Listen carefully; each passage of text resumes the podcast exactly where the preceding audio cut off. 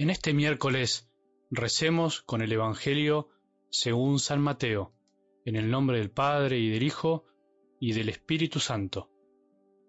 Jesús dijo a sus discípulos, Tengan cuidado de no practicar su justicia delante de los hombres para ser vistos por ellos. De lo contrario no recibirán ninguna recompensa del Padre que está en el cielo. Por lo tanto, cuando des limosna, no lo vayas pregonando delante de ti como hacen los hipócritas en las sinagogas y en las calles, para ser honrados por los hombres. Les aseguro que ellos ya tienen su recompensa. Cuando tú des limosna, que tu mano izquierda ignore lo que hace la derecha, para que tu limosna quede en secreto, y tu Padre, que ve en lo secreto, te recompensará. Cuando ustedes oren, no hagan como los hipócritas, a ellos les gusta orar de pie en las sinagogas y en las esquinas de las calles para ser vistos. Les aseguro que ellos ya tienen su recompensa. Tú, en cambio, cuando ores, retírate a tu habitación, cierra la puerta y ora a tu Padre que está en lo secreto, y tu Padre que ve en lo secreto te recompensará. Cuando ustedes ayunen, no pongan cara triste como hacen los hipócritas, que desfiguran su rostro para que se note que ayunan les aseguro que con eso ya han recibido su recompensa. Tú en cambio cuando ayunes, perfuma tu cabeza y lava tu rostro, para que tu ayuno no sea conocido por los hombres, sino por tu Padre que está en lo secreto, y tu Padre, que ve en lo secreto, te recompensará. Palabra del Señor.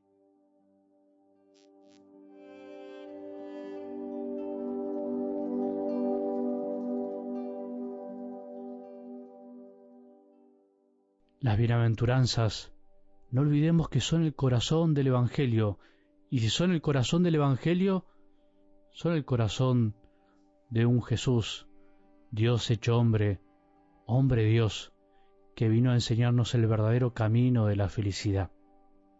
Alguien me dijo en estos días, de una manera muy profunda, que se preguntaba si Jesús habría sido realmente feliz.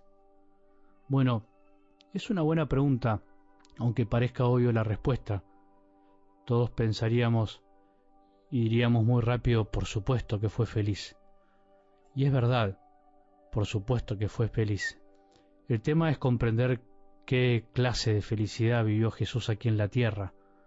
Y es por eso que a nosotros a veces nos cuesta tanto comprender las bienaventuranzas, porque si no comprendemos la verdadera felicidad que nos vino a traer Jesús a la tierra, no podemos comprender entonces las bienaventuranzas ni tampoco su corazón, o incluso podríamos llegar a pensar que Jesús realmente no fue feliz porque fue pobre de espíritu, porque tuvo que ser paciente, porque vivió afligido y fue consolado, porque siempre tuvo hambre y sed de justicia, y porque fue misericordioso, y parecería ser que perdió, de alguna manera fue derrotado aquí en la tierra.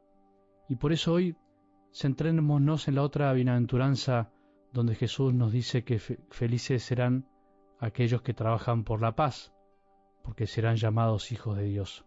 Jesús trabajó siempre por la paz, y eso le costó, por supuesto, muchas luchas, muchas batallas, mucha guerra, que seguramente lo turbaron en muchos momentos de su vida, pero sin embargo triunfó y nos trajo la paz por la sangre de su cruz, dice la palabra de Dios.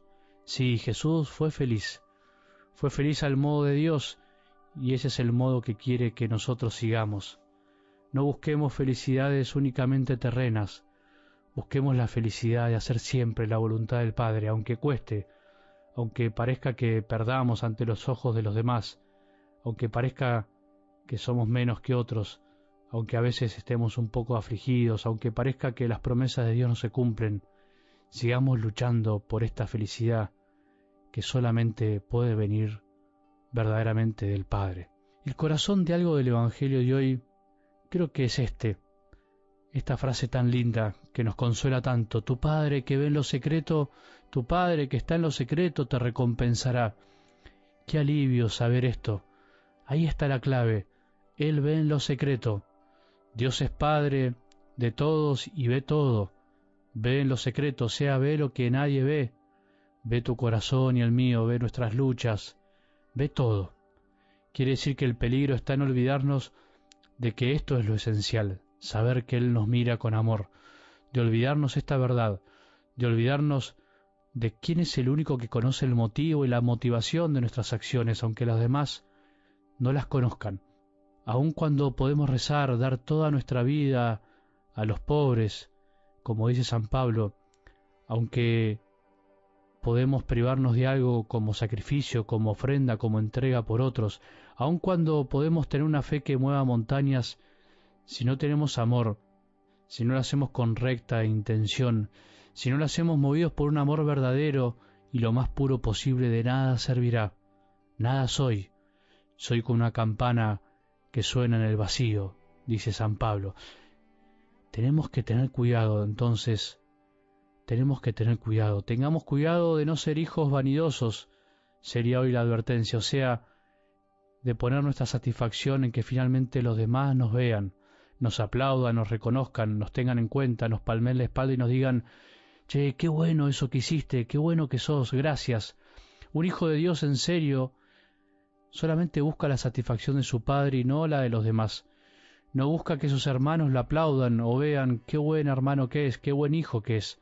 El buen hijo de Dios en realidad se alegra finalmente en el silencio de su noche, en el silencio de su oración, en el silencio de su conciencia, se alegra y se conforma.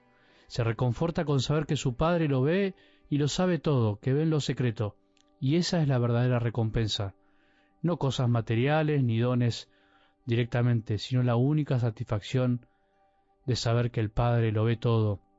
Por eso Jesús, el Hijo por excelencia, que no buscó otra cosa que la gloria al Padre, Él mismo nos enseña el camino de la felicidad interior, de la felicidad verdadera y duradera, vivir de la recompensa secreta del Padre. Acordémonos, es secreta, no pensemos en grandes manifestaciones ni en cosas maravillosas. Vivir de la recompensa secreta del Padre. ¿Y cuál es la recompensa? Finalmente es su amor. La satisfacción de saberse amado siempre, de estar siempre en sus manos, pase lo que pase, digan lo que digan, piensen lo que piensen los demás, y la satisfacción de vivir intentando agradarlo solo a Él. Pero acordémonos, no como un puritanismo, un moralismo, sino agradarlo porque en el fondo Él siempre está feliz con nosotros, aunque por supuesto siempre desea que mejoremos y cambiemos. A Él y a nadie más, solamente a tu Padre que está en los cielos. Nuestro Padre, acordémonos que ven lo secreto, nos recompensará. Probemos, probemos hoy vivir de cara al Padre en este sentido, sea hacer todo para Él y por Él. Probemos vivir haciendo todo sabiendo que nuestro Padre ve lo secreto y nos recompensará y no buscando ese aplauso, esa recompensa que finalmente es pobre y pasajera y además puede ser muy cambiante en la opinión de los otros. Hoy nos pueden alabar y mañana nos pueden criticar. Hoy nos pueden alabar por una cosa y criticar por la misma cosa. Una cosa y la otra nos puede pasar. Por eso hoy vivamos de cara al Padre que ve en lo secreto y siempre nos recompensará. Que tengamos un buen día y que la bendición de Dios, que es Padre misericordioso, Hijo y Espíritu Santo, descienda sobre nuestros corazones y permanezca para siempre.